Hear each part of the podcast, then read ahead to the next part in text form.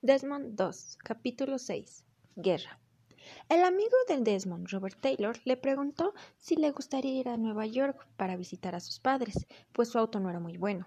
Desmond aceptó, y ambos se encaminaron a Nueva York.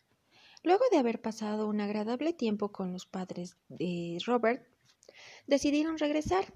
Mientras estaban en el camino regreso, la transmisión en la radio se interrumpió y dijeron que bombardearon Pearl Harbor en Hawái. Norteamérica estaba en guerra contra Japón.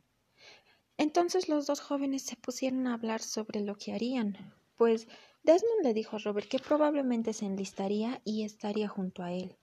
Cuando llegó el momento de ir a enlistarse, cuando entró con el comandante le dijo que le gustaría registrarse como no combatiente, pues no quería matar. Sin embargo, el oficial le dijo que no había eso en el ejército y le dijo que si no quería acatar órdenes podría registrarse como objetor de conciencia.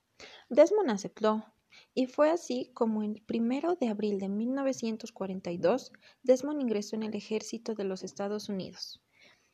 Cuarto AR de secundaria, Rangel Flores Ángela Luivi.